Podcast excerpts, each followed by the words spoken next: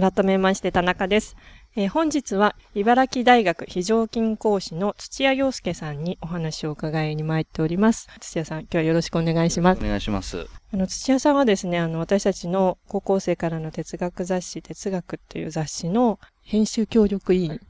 としてお手伝いいただいているんですけれども、私も実際土屋さんがどのようにして、えー、哲学教育に関わられるようになったかとかですね、土屋さんという人がどういうふうに人間形成されてきたのかっていうところ、詳しくは存じ上げないので、えー、今日はいろいろ伺ってみたいと思います。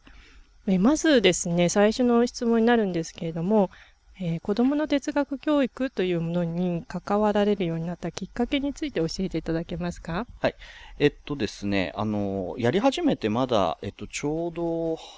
3年ぐらい3年か4年ぐらい前になるんですけれども、えっと、2008年ですね。2008年のちょうど秋ぐらいからでして、で、それまではもう普通に、普通にというか、哲学で、えっと、大学院を出て、博士課程まで単位習得退学していた状況だったんですけれども、きっかけとしては、同じ編集協力員で大学の後輩でもある村瀬智之さんという、えー、人がいまして、で、彼がたまたま中学校のえー、非常勤講師で数学の授業を持ってたんですけれど、あの、たまたまそこであの、世田谷区だったんですが、彼が勤めてたのは。で、その世田谷区で、たまたま哲学っていう名前の授業が開講されることになってまして、で、これは、あの、教育特区を取って作られた臨時の授業なんですけれども、で、それを彼が担当することになって、で、それが、で、その彼から私の方に、あの、こういうことをやることになったんだけれど、なんかアイディアありますかみたいな相談を受けたのが、えー、一番最初のきっかけですね。はい。その時は、哲学っていう題名で中学校で教育の機会が開かれたっていうのは日本で初めてのことだったんですかね。そうですね。あの、哲学っていう名前がついた授業が開講されてるのは、あの、非常に小さい取り組みであればもしかしたらあるのかもしれないですけれども、えっと、区のレベルでやるなんていうのは多分日本初というか世界でもまず例がないんじゃないかなと思いますね。はい。ここで、あの、土屋さん、村瀬さんは、あの、研究所も立ち上げられてますけれども、そちらを立ち上げられた経緯もそこにつながってくるんですか？そうですね。あの、子供のための哲学教育研究所っていう、あの、まあ、ほとんどホームページだけで、でしかも今、あんまりは、私更新担当なんですけど、あまり更新もされてないんですけれども、まあ、ちょうどそれで、二人でやろうってことになってで、私自身も、あの、もともと結構修士課程の頃とかに家の近くの学習塾みたいなところで国語の教師をずっと、あの、やってまして、で、なんとかそういう国語とか、えー、いうようなのと論理的に考えるっていう自分がやってることとのつながりは、どっかにあるんじゃないかなって漠然とずっと考えてたんですね。で、それもあって、まあ彼と一緒に調べ出したら、まあ日本にはほとんど何もないと。で、まあ何もないっていうのはちょっとあれで、大阪大学とかでいくつかの先行研究はあるんですけれど、かなりあの私が想像してたよりは研究がなされてなかったと。で、世界に目を向けたら、あの、どうやらフィロソフィー・フォー・チルドレンと呼ばれる、子供のための哲学って呼ばれるような動きがあると。で、あ、これは面白いなと思って、ちょうどやってた時に、今、千葉大学の准教授になられてるんですけれど、山田圭一さんという私の研究上の先輩にあたるような人がいて、当時は中央学院大学とかで非常勤講師されてたんですけれど、で、彼も非常に興味を持ってくれて、で、それで3人で、科研費のチームを結成したんですね。で、その時に私の千葉大学でお世話になってる高橋久一郎先生に、えっと、入っていただいて、あの、小さい科研費を3人で書いて、で、それでまあ、プロジェクト作ったっていうのがあって、で、それが、あの、研究所って一応名前だけなんですが、あれのバックグラウンドは一応その科研費がバックグラウンド等々なってたんですね。科研費っていうのは文科省から出る、大学の先生に出る研究費のことですかね。はい。で、その研究費をもらって、研究プロジェクトを立ち上げて、中学生に向けて哲学をどういうふうに教えたらいいかっていう研究がスタートしたということです。はい。その時、こう、どういう教材を使っていいかとか、どこから手をつけられたんですか、はい、でも最初は本当によくわからなくって、もう手探りで、ただ、えっと、私自身がもともと、あの、長井仁先生という、まあ、哲学で結構入門書も書いてらっしゃって、で、まあ、で、一方で非常に独創的な研究を現在まで続けらしてらっしゃる先生がいらっしゃるんですけれど、私自身も、その長井先生が書かれた入門書とか、そういうところから哲学の魅力にものすごくこう取り憑かれたっていうところがあって、なので、こう、まず、読んで、すぐわかるっていうか、その哲学的な問題の面白さにすぐ食いつけるような、そういうところから作っていこうっていうのは意識してたんですね。で、なので、村瀬くんとか山田さんとかと一緒に最初やってたのは漫画とか、そうですね、テレビなんかもそうだったかな。まあ、要するにそういうちょっとしたフィクションみたいなものを題材に考えさせられるような場面を切り取ってきて、で、書いてもらったりとか、そういうようなのを最初はよくやってましたね。土屋さんご自身は最初の哲学に関心をお持ちになったっていうのは、もともと何か問題があったんですか？哲学的な問題がご自身の中に。そうですね。で、あの、私は、あの、私のことを昔から研究で知ってる人は、あの、すごく昔は会議論と呼ばれる議論のことばかり考えているような人間で、で、会議論っていうのは、一言で言うと、あの、例えば、今夢であるかどうかっていうのは、決して夢かどうかを判別できる確かな印はどこにもないから、だから、えっと、今夢かもしれない。で、今夢だとしたら我々は世界についての知識なんて何も持ってないじゃないかっていう。これデカルトという哲学者が生殺という本の中でやったりとか、まあ、あの、その後すごくいろいろ研究の伝統がある分野なんですけれど、最初にこういう話を、長井仁先生の本の中で、培養器の中の脳っていうのを彼は書くんですね。で、あの、我々は全部、えー、脳によ、培養器の中の脳、本当は脳で、で、電気信号を与えられて夢を見ているだけなんじゃないかっていう話があって、それ、学部の1年生の最初、もうほとんどに1回目か2回目の授業でその話を聞いて、なんて正しいんだと、そうに違いないっていうふうに思って、で、まあ、そう、それをどうやったら答えられるのかとか、あるいは答えられないのかとか、人間って本当にこんな、こんな、ある意味ではくだらないような想定みたいなのも、人間って本当は答えられる存在なのか答えられない存在なのかがわからないっていうのが、すごい面白いなと思ってて、もうはっきり言えば10年間ぐらいはその、それにこうかまけて遊んでたっていう感じだったんですね。大学1年生の時から博士課程の最後ぐらいまでは？そうです。そうです。その間で言うと、そうした10年ぐらいになりますかね。はい。その後で、高校生、中学生の前に立って、どんな風に教えたらいいかという右往左往する時期が開かれたっていうことなんですそうですね。はい。結構中学生でそういう疑問を10年やられていた先生が自分たちの教室で哲学を教えてくれるってすごく貴重な機会だと思うんですけど、あの普通の数学の先生とはやっぱり違いますよね、完全に雰囲気的にも。はいはいはい。そう、あ、他の科目の先生とってことですよね。うん。で、だから、なんかやっぱり、あの、今大学なんかで非常勤で教えてても、結構、数学の先生とかはそれこそ授業中に変なことを言ってて、で、それ僕の授業を聞いて、ああ、あれって哲学だったんですね、みたいなことを言ってくれるってことは、結構、ええ。で、大体それ数学の先生みたいです。余談でそういうことを言うっていう。うん、っていうのはなんか、あの、ありますけれど、うん、すごい、まあだから、で、今、えっと、中学1年生、で、まあ私、高校生っていうよりも実は、中学生と、あと、むしろ多分、現場に実際立ってるのは、小学校もある程度あって、中学が一応、多分一番多いかなっていう感じなんですけれど、中1の子たちが書いてくるような、最初にどんな問いについて考えたいみたいなのを出し、聞くと、すごく、いわゆる哲学っぽい問いが多いですね。で、大人とか大学生に聞くと、もうちょっと倫理的な問いだったり、人間関係的な問いだったり、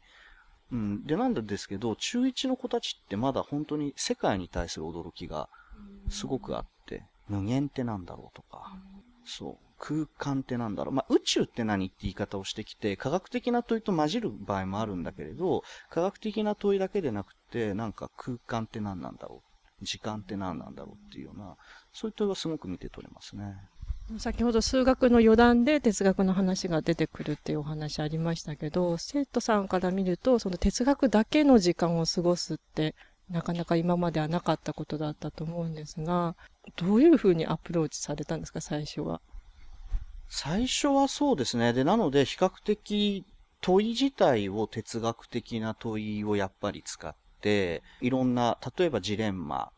を見せたりとか、まあちょっと具体的に例を挙げると、鉄腕アトムの中に、青騎士っていうお話がありまして、で、それは、ロボットが、反乱を起こすロボット、青騎士タイプっていうロボットがあるんですよ。で、その反乱を起こすタイプのロボットが出てきて反乱を起こしたから、人間は、えっと、あれはやばいっていうふうに考えて、で、青騎士と同じタイプのロボットを全部、えー、壊してしまえっていう風に言うんですね。で、それで見つけて壊そうと。で、それで、そのタイプのロボットを判別する、あの、仕組みっていうのが発見されて、まあ、ある種の剣、剣みたいなやつを持つと、あの、震えるやつと震えないやつがいるっていうのがあって、で、震えないやつは、えっと、青騎士タイプだから、同タイプなので反乱を起こす可能性があるっていう風に言って壊そうっていう。で、それでアトムのところとかにも検査に来るんですけれど、人間が。で、それでアトムは平気なんだだけれど、お父さんとお母さんが青騎士タイプだってことになって殺されそうになるっていう場面があるんですよ。で、それで、えっと、人間によって、お前たちはもう機械でできたデクノボーなのに、えっと、つべこべ言うな、みたいなことを言うと、例えばそのロボット、お父さんとお母さんは、私たちにも殺されない資格なんだっけな、ロボットとしての資格という言い方だったかな。資格って言葉は少なくとも出てくるんですけれども、で、例えばそういう場面を切り取って、で、こういうのってどこに問題があるんだろうとか、あの、そういうような感じで、あの、あるいはその資格って何だろうとか、うん、ロボットと人間の違いは本当にあるのかとか、ああとあの予防原則の話もできますよね。つまり、えっと、疑わしいというだけで罰しちゃっていいのかっていうような議論もできるし、そうで、こういうのを投げかけて考えてもらったりっていうのは結構やってましたね。で、今もそういう意味では、大枠ではあんまり変わってないんですけれど、もうちょっと、その問い自体が哲学的でなくても、考え方というか探求の方向性のところに、私自身は哲学っていうところのポイントを置いてるので、つまり、あまり哲学哲学したといって、やっぱすごく食いついてくること、そうでもない子は結構分かれるですよね。で、なので、比較的最近小学生とかでやると、今の話も小学生とかにはちょっと難しいので、もうちょっとわかりやすい絵本とか、そういうのを使って、でもちょっと引っかかる。で、いろんなところに引っかかれる絵本みたいなのを使って考えるってことを最近はやってますね。そうすると、海外で、えっ、と、哲学教育がなされている文献なり教科書を翻訳して使うというよりは、日本語で読める絵本とか漫画を使って、生徒さんたちとディスカッションするっていう方法になるんですか？そうですね。あの、海外の教科書とかも非常に参考にはなるので、で、あ、で、それこそ最初の頃は一回それを翻訳してやって、で、それも結構うまくいったとは思うんですけれども、ただ、やっぱり、あの、まあ、翻訳ってそういう教科書をきちんと作ろうと思うとかなり多分時間がかかって、で、かつ、やっぱり、あの、今の日本の状況とかにマッチしないと、やっぱり彼らにとっては面白くないんですよね。で、アメリカで作られた教科書とかも、実は今ヨーロッパの先生とかも、これってすごくアメリカ的な問題だから、食いつけ、子供が食いついてこないと。言って、あんまり使わなかったりしてて、今、世界でも、それぞれの国にあるお話だったり、絵本だったりとかを使ってやるっていうことの方が、多分、スタンダードになっているのかなっていう気はするので、まあフランスなんかでは今でも面白い絵本が出続けていますけれど、あの、その哲学教育のためのいわば教材みたいな形で出続けていますけど、あの海外にもいろんな研究の一環で視察に行かれたっていうことなんですけれども、例えばどの国がどんな傾向があったとか、あの、分かったことありますか？そうですね。で、それも本当にいろいろ多様で、で、私は実際に子供、学校に行ったのはシンガポールとハワイ。だけなんですけれども、えっと、オーストリアとかに教員の研修で行ったりしたことがあって、で、そこはまあでも学校は見れなかったんだけれど、どういうふうにやってるのかってことは聞いてきたんですね。で、それで、やっぱり本当に国によって問題はバラバラというか、何のために哲学対話をやるかっていうのは本当にその国のどういう問題があるかっていうことと絡んでる状況としてありまして、で、それで、そうですね。まあ、オーストリアなんか行った時に、オーストリアの問題っていうのは、やっぱりヨーロッパの国で、ですごく多文化的状況にあるんですよね。で、僕自身も実はオーストリアって実際に行くまであんなに多文化国家だとは思わなかったんだけれど、あの、フラフランスとか、まあ、要するにヨーロッパで結構、えっと、植民地の人が流れてくるっていうだけじゃなくって、もともとハプスブルクっていう王国帝国自体が多文化多民族帝国だったので、えっと、宗教的にも多様だし、いろいろ考え方とかも人によって結構バラバラ、文化によってバラバラになってると。で、そういうところでどう道徳的なものだったりとか価値みたいなものを教えるかってなった時に、コンテンツの中身の方を教えるわけにいかないから、外枠の対話のやり方みたいな部分を、で、あと、その、安易に合意するんじゃなくって、本当にしっかり考えるための対話をするっていうのを、例えば、すごく重視しているですね。で、それが例えばオーストリアなんかはそうだし、で、えっと、ハワイなんかも基本的に同じような多文化多民族状況にあるので、似てるんですけど、で、ハワイなんかはもっとでも、その教室の中に安全な空間を作るっていうことをすごく重視してて、で、それはやっぱり、まあ、ハワイの子たちっていうのはすごくそう、これも聞いた話だけであれなんですけれども、あの、例えばその経済的な状況で全然ネイティブハワイアンと、えっと、お金持ちの白人みたいなのは全然違ったりした時に、同じ高校の中で生活をしようとしたりすると、すごくそれが問題になって校内暴力に発展したりとか、そういうことがあって、で、そういう時に、ちょっと自分たちとはそういう考え方とかが違う人でも、話し合いによって本当に問いを共有する。で、本当に真の意味で問いを共有するためには、何でも話せる空間を作らないと、話せないですから、もちろん。で、なので、えっと、そういうことに、ハワイなんかは例えば力を置いてやってると。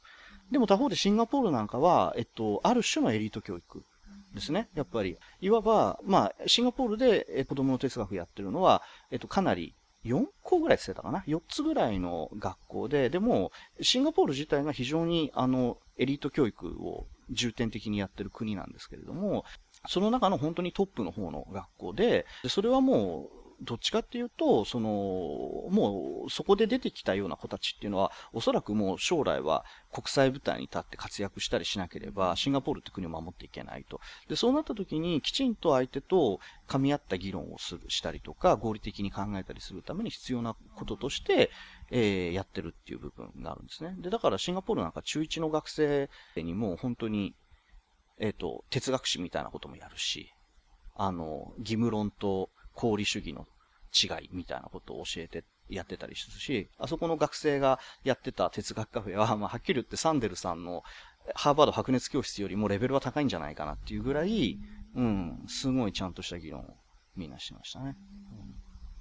うん、そうすると、まあ、いわゆる西洋圏のハワイですとか、ヨーロッパの国々だと、国内の中の多様な人種ですとか、まあ、宗教的な違いを乗り越えて安全な空間を作るっていうのが目的で、アジアのシンガポールなんかは、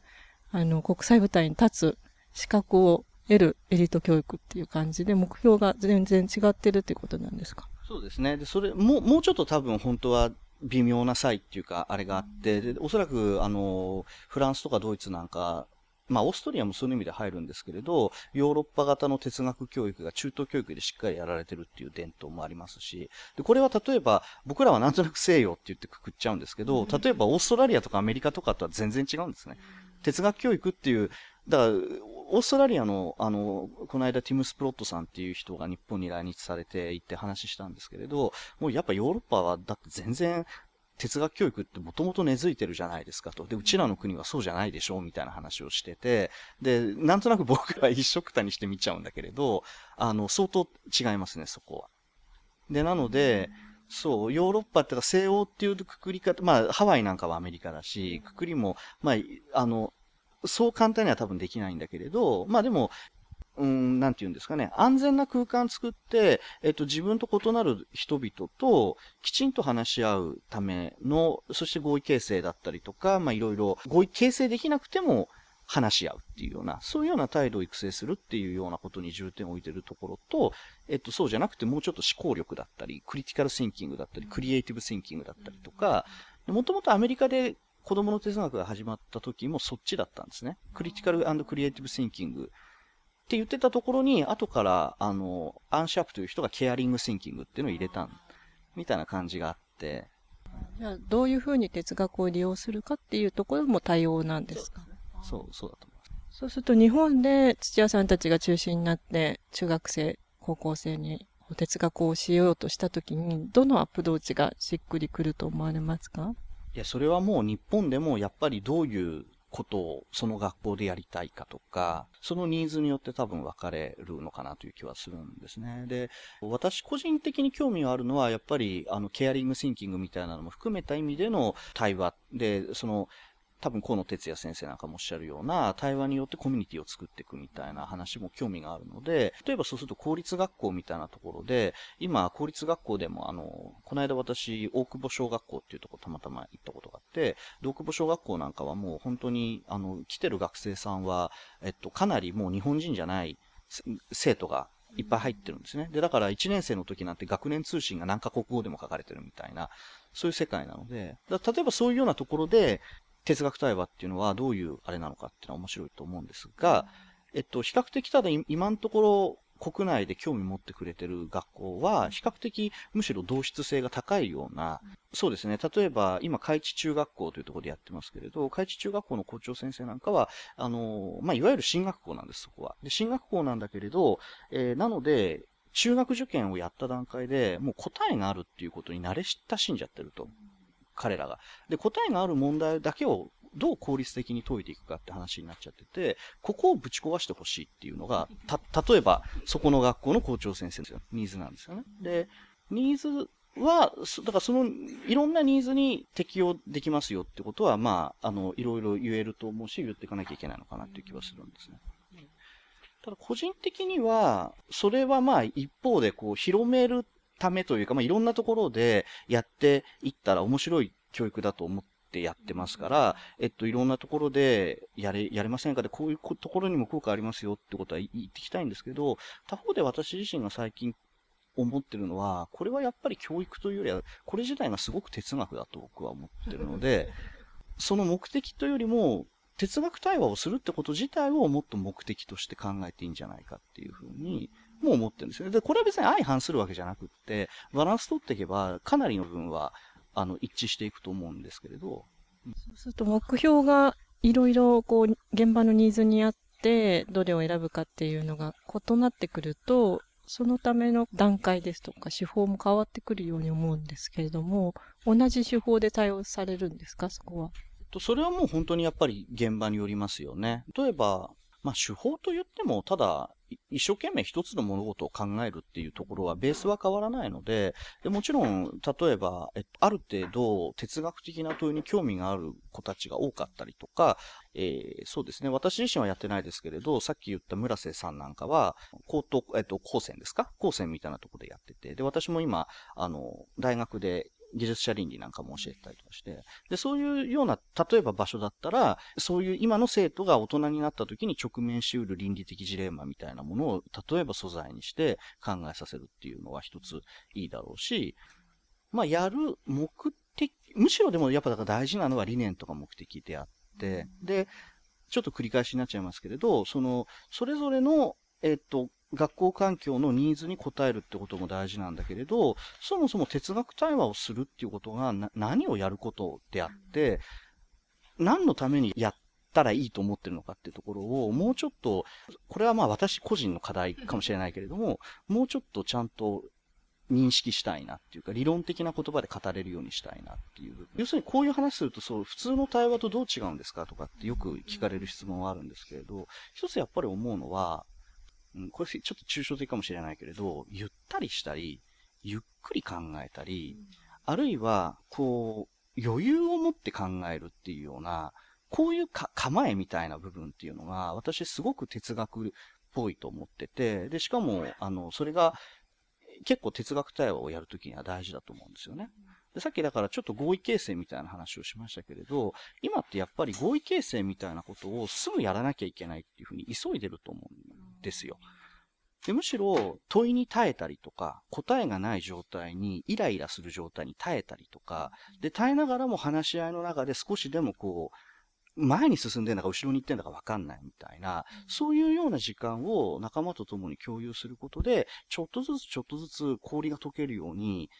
物事が深まっていくっていうような、で、こういうような、あの、思考のモデルって、やっぱ私には哲学的な思考としか思えない部分があって、つまり、普通、その、今まで10年間哲学書普通に読んでやった時に何言ってんだかわかんないな、こいつは、と。で、ゼミで議論したりとかして、それでもなんだかよくわかんなくて、でもちょっとずつちょっとずつ考えてるうちに分かってくるみたいな。で、こういう体験みたいなことが、結果的に、そのコミュニティを作るだったりとか、クリティカルシンキングを作るとかっていうようなところに影響を与えてくるっていうのが私は本来のあり方だと思ってるので、そう、むしろ哲学的にしっかりじっくり考えるっては何かっていうことをしっかり考えて、で、それのためにはどういう、どういう構えで対話をしていったらいいかってことをしっかり考える方が大事なんじゃないかなっていうのは最近強く思ってることですね。そのためには哲学そのものの魅力だったり、哲学を教える先生の魅力って大事だと思うんですけれども、その辺どのように伝えられてるんですか？そうですね。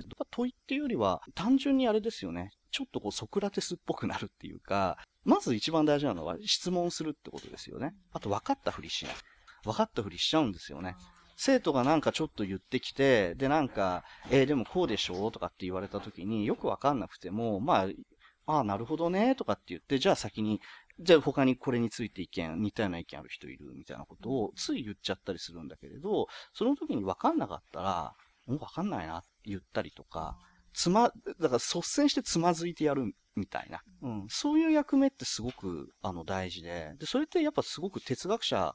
まあ哲学者が、だからできるとまでは言わないけれども、哲学って本当はそういうことだったんじゃないかっていう。そういう人にもしですね、高校生が、読者の高校生が憧れて自分もそうなりたいと思った時に、どういう方法が開かれてると思いますか？今、土屋さんの授業には出る機会がない高校生を想定してみるときにですね。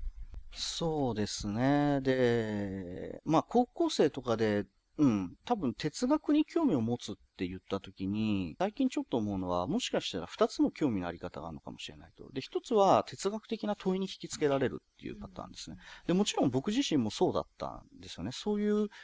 少なくとも大学入った頃とかそうだったから、会議論っていう問いに引き付けられてずっとやってたんだけれど、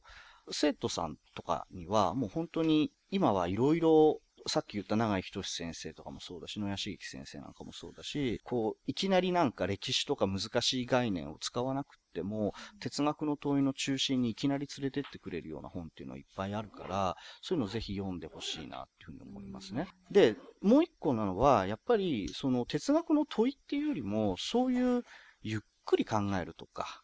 いうようなことにすごく興味を感じてくれる若い人っていうのも、なんか最近こういうことを私がやってると、大学なんかでも哲学に別に興味はないんだけれど、こういうタイプの話し合いには興味があるっていう子は、そういう子が今何をやればいいかって難しいですけれど、でもなんかすごく不思議に思ったことってどんな問題でも、あの、さっきの今夢かもしれないとかっていうような大人に言ったらすぐ馬鹿にされるような問題でも、やっぱり立ち止まってなんでなんでなんでってやっていったら、大概の問題はやっぱりどっかで哲学の問題につくので、あの、うん、なんでなんでって考えてみるってことと、あと、哲学ってこう、べったり自分の関心とか問題にくっついちゃって、視野が狭くなるとできなくなるものなんだと思うんですよね。一歩こう、引く、デタッチって表現で私は考えてるんですけれど、一歩こう引いて、まあ、僕ってこう考えてるけど、でもそもそもこの考え方だってなんかおかしいんじゃないかなとかって思えるぐらい、一歩こう対象から余裕を持って考えたりすると、すごくいろんな問題の視野って広がると思うんですよ。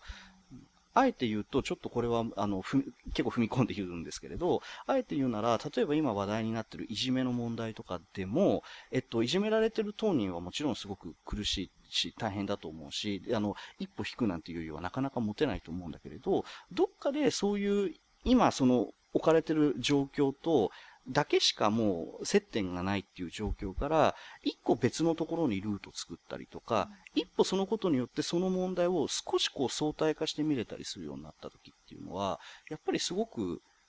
自由になれるっていう感じが。これは個人的な感じなので、まあわかんないですけどね。あの、そんなことを言われたってさあって言われちゃったらどうしようもないんですけれど、当事者の人たちにね。うん。けど、なんかそういう自由っていうのがすごく僕は哲学っぽいなと思ってるので。あの、私たちの編集部でも哲学カフェをやっているので、土屋さんがファシリテーターされて、あの、場を進行していただける時もあるので、そういう時にはゆっくり問題を離れてみるっていう技を土屋さんからも あの、他の皆さんからも教えていただけると思うので、そういう場も大事ですよね。そうだと思いますね。やっぱり、あの、教室みたいなところと哲学カフェの大きい違いは、教室はやっぱりずっと場を作っていくっていう機能があるっていうのが一個なんですよね。で、だから、むしろ、あの、その時にどういう議論ができたかっていうよりも、1年間でそういうゆったり考えられる空間がどういうふうに形成できたのかっていうところで、私は、あの、哲学対話っていうのは評価した方がいいんじゃないかと思ってて、で、カフェとかっていうのは逆にこう、一期一会であって、で、それは良さも悪さもあるんですけれども、ただ、逆に言うと、こう、いわば雪吊りの関係だからこそ、その雪吊りのでできたこの一回の場っていうのが、すごい探求的な場になるといいですよね。哲学そのものの魅力がもう少し社会的にも評価されるようになるといいと思いますので、はい。その辺もぜひ、頑張っていただければと思います。ありがとうございます。今日は土屋さん、あの、お忙しいところお時間いただいてありがとうございました。はい、どうもありがとうございました。